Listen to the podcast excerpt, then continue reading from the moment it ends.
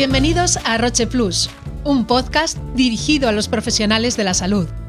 Si quieres estar al día de las últimas novedades en biotecnología, conocer de primera mano la opinión de grandes expertos en las diferentes áreas terapéuticas y enterarte de los últimos avances en medicina, este es el programa que estabas buscando.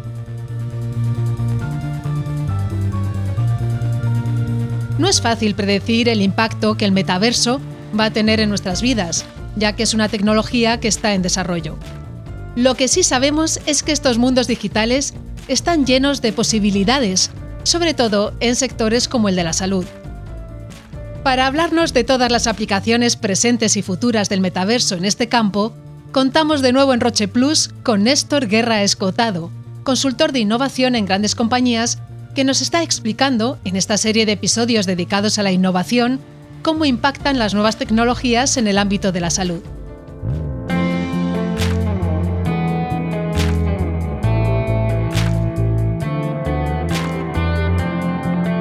Néstor, bienvenido. Es un placer tenerte aquí de nuevo. ¿Qué tal, Mónica? ¿Cómo estás? Un placer. Cuando uno empieza a leer sobre el metaverso, se encuentra con que hay muchas formas de definirlo. Unos lo ven como un mundo virtual para el ocio o el aprendizaje, eh, otros como una oportunidad millonaria de negocio, para algunos incluso es un reflejo de la vida real con sus ventajas y riesgos. Para ti, Néstor, ¿qué es el metaverso y cómo funciona? Bueno, vamos a ver, el, metaverso que se basa en, tecnologías que son muy conocidas, como eh, la realidad virtual y la realidad aumentada y la realidad mixta, que es una mezcla de ambas. Pero vamos a decir que el metaverso es un espacio abierto, virtual, en el que convergen las realidades físicas y digitales, convergen en el mismo lugar, ¿de acuerdo? Y tiene un carácter inmersivo y persistente. Es decir, nos da la sensación de que estamos allí, es muy inmersivo, no, es como una teleconferencia, ¿de acuerdo? En la cual sabes que cada persona está en un lugar diferente, estamos separados, sin embargo, aquí el carácter es completamente inmersivo y es persistente en términos de que lo que yo hago en ese tipo de entornos se queda en esos entornos. Es decir, si yo modifico un objeto dentro de estos espacios, ese objeto quedará ahí hasta que otro lo quiera mover, ¿de acuerdo? Al final, el metaverso lo que intenta es digitalizar experiencias humanas y obviando las limitaciones físicas que esto tiene, nos puede llevar a niveles inimaginables. Así que el metaverso, para que lo entendamos, es como la realidad virtual llevada a un nivel un poco más avanzado. Es probable que el gran público eh, asocie al metaverso con la gran apuesta de Mark Zuckerberg, que incluso le llevó a cambiar el nombre de su compañía Facebook por Meta, invertir miles de millones en el desarrollo de esta tecnología, pero sin embargo su historia, la historia del metaverso, se remonta a mucho antes. Total, Neil Stephenson escribió un libro en 1992 llamado Snow Crash. Ya hablaba, ya podemos decir que es el primer documento escrito del concepto de metaverso, ¿de acuerdo? Era una película de ciencia ficción, tanto, o sea, una, una novela de ciencia ficción un tanto apocalíptica, pero sí que es cierto que ya dio muchísimas pistas, pero quizá muchos se acuerden de un, eh, bueno, primero fue una novela y después una película que se tituló Ready Player One, eh, recordar que era de Ernest Klein y, era de 2011 la novela. Entonces, en, esa película que también tenía un toque futurista y un, un poco distópico, ¿no? hablaban mucho también de este fenómeno del metaverso llevado a un extremo, ¿no? En el cual pues conocías gente en el metaverso que no conocías en el mundo físico. Eh, los servicios que obtenías allí eran inimaginables y tú incluso el nivel de experiencia era mucho más inmersiva. No solo eran unas gafas de realidad virtual, es que tenías un traje entero y un sistema mecánico que te permitía andar sin moverte, obviamente, del lugar físico, pero poder tener la sensación de que andas en el mundo digital o en el mundo virtual. Así que nada, nada nuevo en el horizonte. Señor Mark Zuckerberg no inventó el concepto de metaverso, ni muchísimo menos, pero sí que es cierto que desde los primeros inicios de la realidad virtual, y tenemos que ubicarnos, fíjate, en los años casi 80, cuando empieza a hacerse los primeros proyectos de realidad virtual, eh, se han dado muchísimo y se han construido muchas cosas ¿no? en el mundo de la realidad virtual. Pero en el mundo del metaverso también hemos vivido muchas, ¿no? Y tenemos que hablar de Second Life, un proyecto también de, de una startup que lo que pretendía básicamente es que tuviéramos una segunda vida en un mundo virtual. Acuérdate que incluso muchos negocios apostaron por este Second Life, comprando ubicaciones y lugares para poder desarrollar sus negocios. Pero todo esto se ha ido evolucionando y ha habido muchos metaversos, incluso algo muy más novedoso y que mucha mucha gente joven, me, incluyo, ¿eh?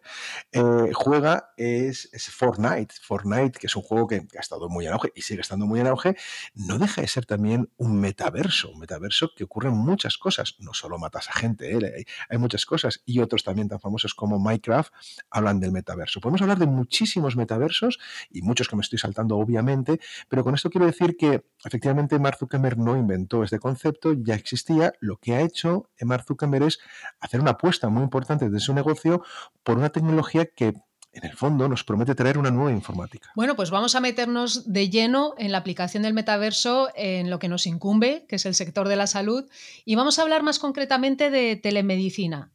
¿Hasta qué punto puede esta tecnología universalizar la medicina y permitirnos acudir desde cualquier lugar del mundo a la consulta de nuestro médico? Bueno, la verdad es que la pandemia nos ayuda muchísimo a ver cuánto se puede hacer de forma remota en el mundo de la salud y cuántas cosas obviamente no son posibles. Eh, mucha de la actividad clínica requiere actividad física, de contacto físico eh, entre médico-paciente, por un millón de necesidades que puedan surgir, ¿no? Y además el médico necesita un, grado de profundidad e investigación sobre el paciente que de forma remota en muchas ocasiones no es posible. Pero en otro tipo de momentos, por ejemplo, en seguimiento de enfermedades crónicas, en una simple consulta o duda, o en ocasiones en, terapias que puedan ser, eh, bueno, pues, o, trabajos terapéuticos psicológicos o psiquiátricos, ¿de acuerdo? Sí que es cierto que la interacción puede estar hecha a distancia y de hecho se ha hecho a distancia. La pandemia nos ha permitido tener teleconferencias con médicos o incluso llamadas telefónicas que se ofrecen no solo en el sector eh, privado, sino también en el sector público. Cierto es que el metaverso permite que la experiencia tanto de inmersión como de profundidad sobre el paciente pueda ser mayor incluso de lo que actualmente tenemos con simplemente una webcam, ¿no? Entonces, sí que es cierto que eh, va a permitir tener mucha mejor interacción.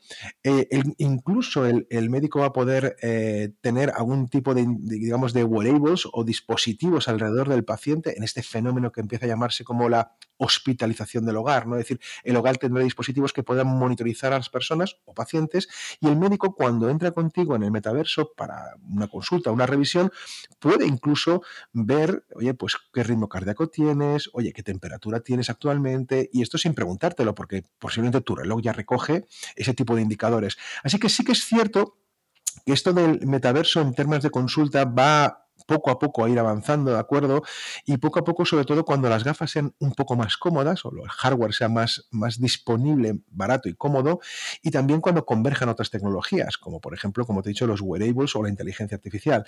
Así que sí que es interesante entender que en algunas áreas del mundo de la salud esto va a ser muy interesante. ¿Y qué más aplicaciones destacarías de esta tecnología? Bueno, mira, nosotros en, en Roche hemos trabajado muchas cosas muy interesantes. Por ejemplo, estamos trabajando trabajo colaborativo de diferentes clínicos en diferentes puntos. Es decir, no hace falta desplazarse, ir a un congreso, a un hotel para poder hablar de algunos ensayos o algunos casos específicos o algunas patologías o un congreso de lo que sea, sino que podemos montar reuniones que Obviamente las hacíamos antes por Teams o por Zoom o por todas esas herramientas, pero que ahora, utilizando herramientas como Horizon War es posible que tengas la sensación de que estás presencialmente con los pues, colegas que están a 300, 500 o 5000 kilómetros.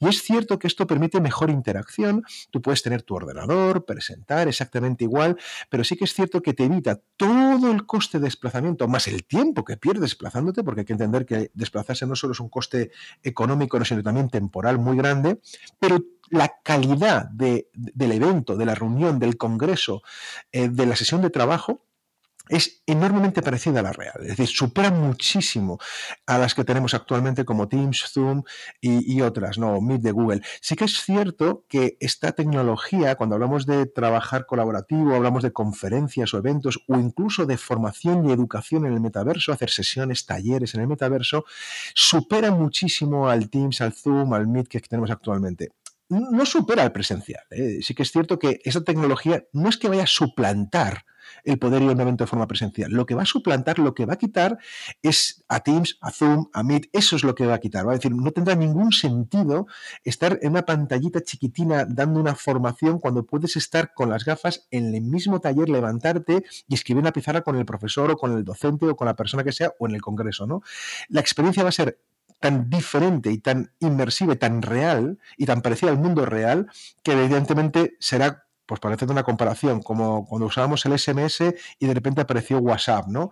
Ya no tiene ningún sentido usar el SMS. ¿Por qué? Porque WhatsApp puede mandar imágenes, fotos, audios, puede almacenarlas, es, gratis, está dentro de los datos. El SMS, sin embargo, acuérdate que era 0.15 cada mensajito que enviábamos. Entonces, sí que es cierto que hará obsoleto las teleconferencias que conocemos hoy en día con, con una webcam.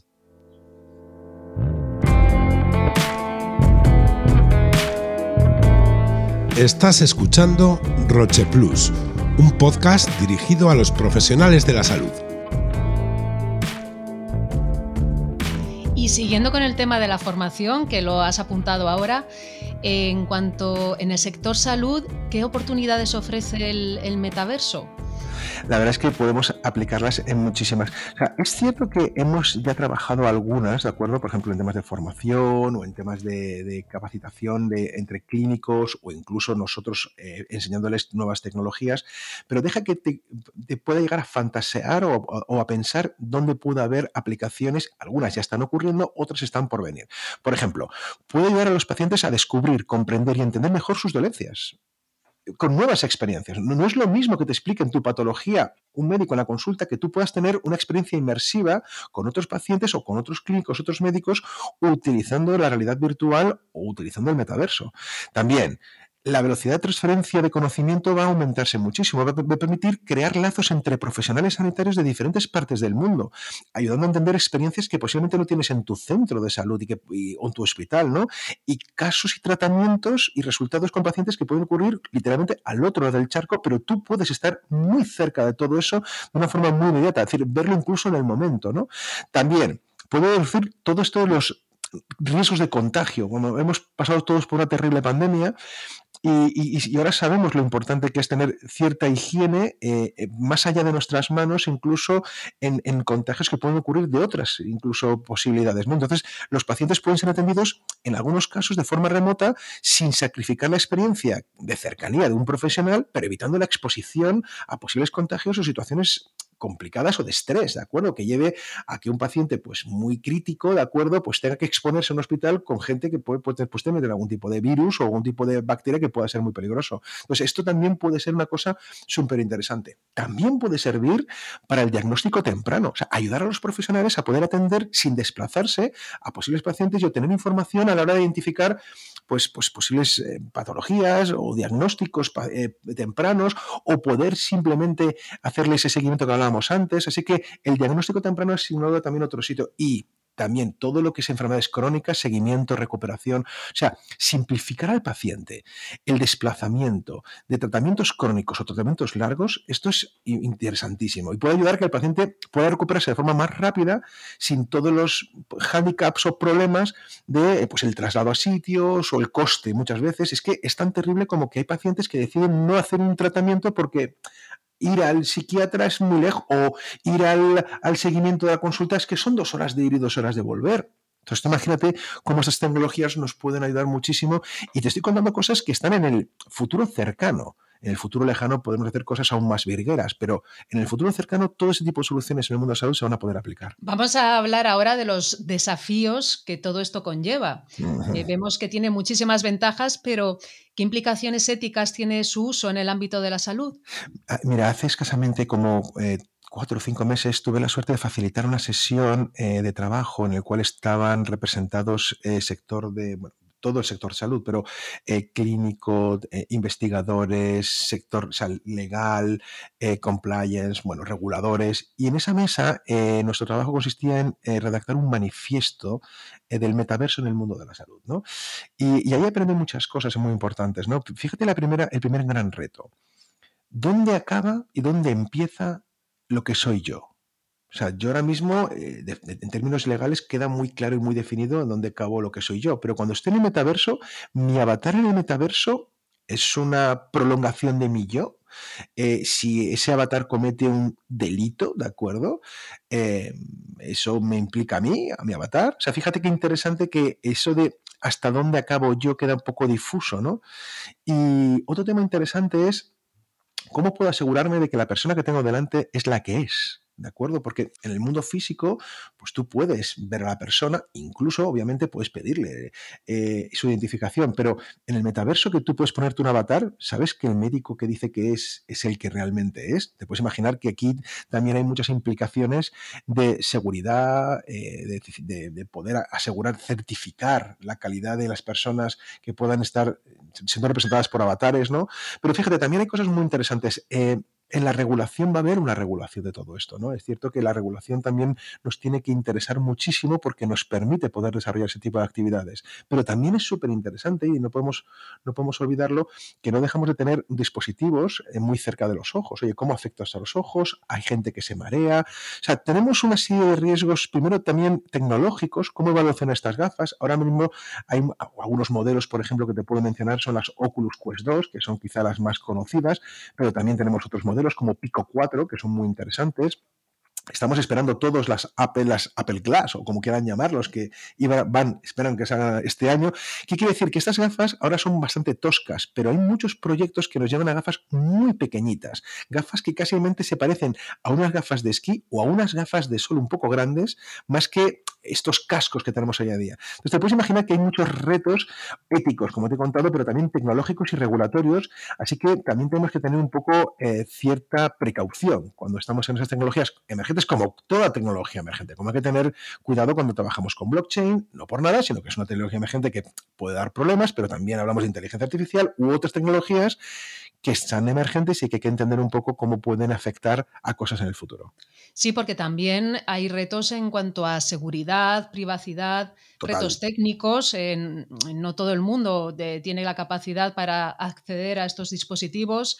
Em, ¿cómo, ves tú esta, esta brecha y estos retos que se plantean con el metaverso? Sí, eh, una cosa es que eh, el, metaverso, como toda tecnología, tenga eh, inconvenientes y otra cosa es que por esos inconvenientes no lo usemos. Es decir, la tecnología tenemos que usarla y tocarla como toda tecnología para entender los casos de uso y que esos casos de uso hagan evolucionar la tecnología hacia donde queremos nosotros. Otra cosa es las actividades poco claras o delictivas en las cuales también tenemos que aprender a identificarlas. Y por ejemplo, y nos depende de muchas cosas, ¿no? Pero tú imagínate que pues hay gente que vende terrenos en el metaverso. Eh, oye, pues esto puede ser muy lícito o muy poco lícito, ¿de acuerdo? Se puede ocurrir que alguien te venda algo en el metaverso y te esté engañando. Entonces, yo iría eh, con pies de plomo, entendiendo un poco las cosas que están pasando, entendiendo muy bien los elementos que ocurren aquí, pero teniendo cuidado de que es una tecnología que está, que está eh, empezando y tiene riesgos tecnológicos, riesgos regulatorios, riesgos operativos, pero eso no quiere decir que no podemos sacarle beneficio ahora mismo. De la misma forma que Internet tiene riesgos, tiene riesgos enormes pero porque tenga esos riesgos no quiere decir que no usemos Internet para hacer transferencias bancarias. Entonces, sí que es cierto que en el futuro, en el metaverso, haremos cosas muy delicadas, haremos eh, temas clínicos, pero sí que es cierto que tenemos que ir poco a poco viendo dónde tiene usabilidad y dónde no. Y cuando encontremos una actividad delictiva, pues denunciarla, acotarla y eliminarla lo antes posible para que esto no sea un problema ni un stopper para poder hacer cosas interesantísimas con esta tecnología. ¿Y cómo ves el futuro de esta, de esta tecnología? Sobre todo en el sector salud, que imagino que las posibilidades son infinitas. Infinitas. Imagínate esto en el mundo del arte, de la expresión creativa, en el mundo del turismo, en el mundo del comercio electrónico, el e-commerce. Aquí, pues, entretenimiento, videojuegos, que quizás es lo que más ha crecido, ¿no? En comunicación, redes sociales, eventos, eh, conciertos. O sea, las aplicaciones obviamente son infinitas. ¿Cómo lo veo yo? Bueno, yo veo tres elementos muy importantes que aunque parece que el concepto de metaverso ha caído un poco, ¿de acuerdo? Empezó como muy fuerte, pero esto ocurre con todas las tecnologías. Todas las tecnologías tienen este efecto champán. Acuérdate, hablamos antes de blockchain. Acuérdate cuando blockchain parecía que iba a cambiarlo todo el mundo de las finanzas. Sí, hombre, está cambiando cosas, pero todo no. Eh, igual que ahora estamos en esta ola enorme de inteligencia artificial, ¿no? Y parece que, pues, parece que es el fin del mundo, pero, pero no lo es, ¿de acuerdo? todo eso tiene un efecto correctivo. Este efecto champán al final acaba después bajando todo ese descorche de la botella. Y sí que es cierto que en el metaverso ha ocurrido esto, como ocurre en otras tecnologías. Pero ¿qué tres elementos creo que son relevantes para no perder de pista ni muchísimo menos esta tecnología? Primero, el concepto de convergencia tecnológica. Es decir, esto no trata solo de unas gafas y de un entorno digital. Es que trata de que estas gafas van a ser cada vez más pequeñas y estas gafas van a ser cada vez más, más eh, wearables útiles que vamos a poder manejar de muchas formas. Y aunque te suene muy raro, Mónica, vamos a poder manejarlo incluso con la mente. Hay varias investigaciones que muestran cómo simplemente pensando un concepto de movimiento o, o pensando en unas palabras se pueden escribir o se pueden mover en un entorno digital. Estas investigaciones, que no son nuevas, llevan años trabajándose, nos llevará a que en estas gafas podamos manejar objetos digitales ni siquiera con las manos, podemos hacerlo con la mente. Imagínate cuando converjan esas tecnologías en estos dispositivos, cuando estas gafas resuelvan todo el problema de las aberraciones ópticas que tenemos por culpa de la proximidad de la lente al ojo y nos permitan tener calidad retina, es decir, ver perfectamente la realidad como si fuera real. Y lo tendremos en gafas cada vez más pequeñas, más cómodas, que podemos ir por la calle con ellos. Efectivamente, esta convergencia, bueno, imagínate con la inteligencia artificial cuando creemos entornos en 3D solo diciéndolo Créame una sala con tantas mesas, más tantas sillas y te creen los modelos en 3D. Así que primero, la convergencia tecnológica va a hacer que esta tecnología se acelere. Y sí que es cierto que esto va a crear cosas muy interesantes. Segundo, ¿por qué los fabricantes tienen interés en esto? Porque claro, si yo de repente soy capaz de hacer que la tecnología de las gafas sea pequeña y cómoda, ¿para qué quieres comprarte un teléfono móvil si lo tienes ya en la gafa? ¿Para qué quieres comprarte una televisión si lo tienes ya en la gafa? ¿Para qué quieres comprarte un ordenador si lo tienes ya en la gafa. Entonces, imagínate lo interesante que es esto en términos de, hombre, es que en vez de comprarme cinco dispositivos, quizás solo tengo que comprarme uno.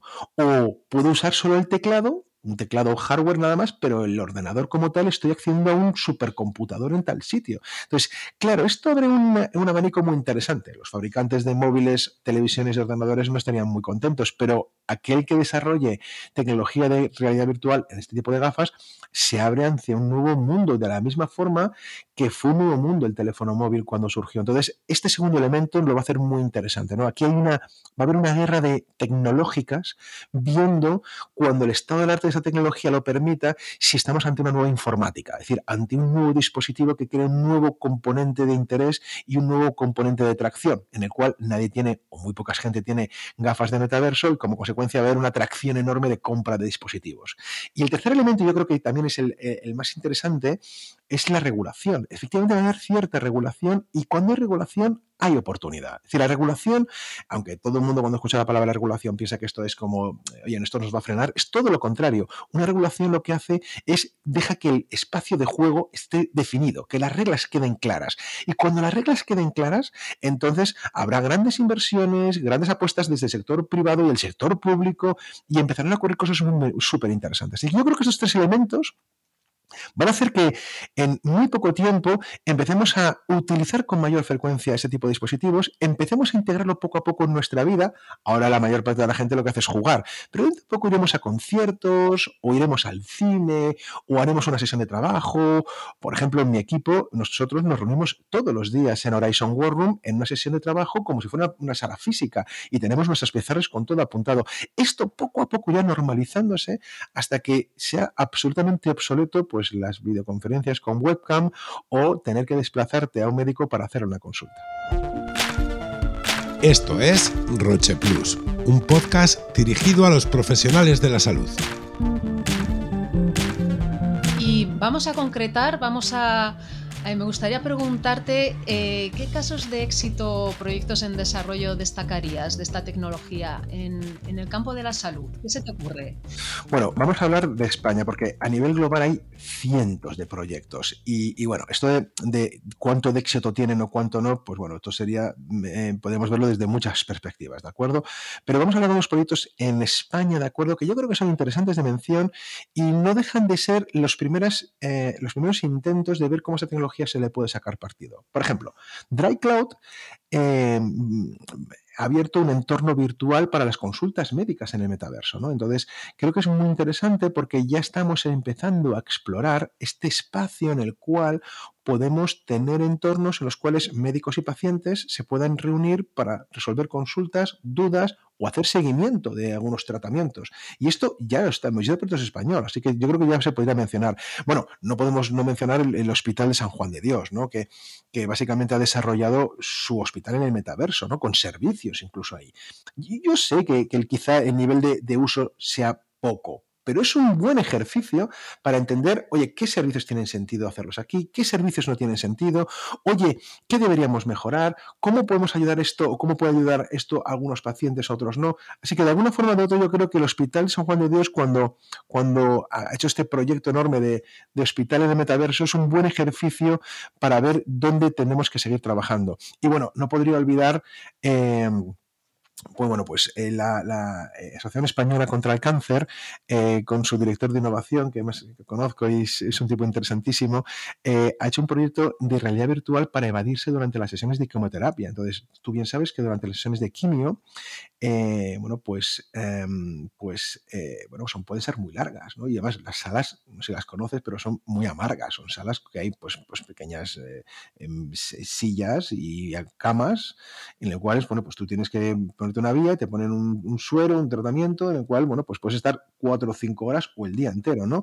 Y además, en ocasiones con, pues, con, efectos adversos que, pues, pues pueden ser muy pues, vómitos o tal, ¿no? Entonces, joder, estar con revistas todo el día ahí mientras que estás metiéndote la quimio, pues, bueno, ¿qué tal si hacemos un viaje a, Nueva York. ¿Qué tal si vamos a Machu Picchu a dar una vuelta? Bueno, este proyecto pretendía eso, pretendía que los pacientes pudieran hacer viajes mientras que estaban en las sesiones largas de quimio, evadiéndose de, pues, todo ese proceso tan amargo, ¿no? Bueno, pues otro proyecto muy interesante. Y déjame que mencione el último, el de Roche, ¿no? Yo creo que en Roche eh, eh, tenemos un proyecto buenísimo de éxito, trabajando con, con Horizon War Room y haciendo reuniones, ya no solo con el propio equipo, de los propios equipos de trabajo de, Roche, sino con los clínicos. Facilitamos que los clínicos puedan reunirse de una forma muy interesante, porque eh, sin tener que desplazarse, usando estas tecnologías y viviendo la inmersión que supone el metaverso, usando la herramienta de Horizon Workroom, pues les enviamos las gafas, se conectan a la sesión, eh, hablan de sus casos clínicos y los comparten entre ellos, eh, incluso con algunos proyectos, y nos la devuelven. Entonces, lo que hacemos es les ayudamos a que tengan esas sesiones inmersivas y ha tenido un éxito enorme. Llevamos prácticamente un año ayudando a, que, que puedan no solo entender esa tecnología y sacarle partido, sino que puedan conectarse más fácilmente con sus colegas, compartir mejor los casos, entenderlos mejor porque la proximidad es mayor y obtener todos los beneficios que tiene el metaverso, en este caso en el mundo de la salud.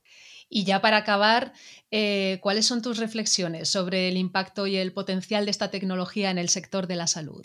Bueno, mis reflexiones, eh, la verdad es que depende del, del, caso, ¿no? Pero podemos ser tres. Primero, estamos ante una tecnología emergente en el cual será que tarde más o menos ocurre como todas las tecnologías. quiero, mencionar nada más que, eh, en el año 1994 me conecté por primera vez a Internet.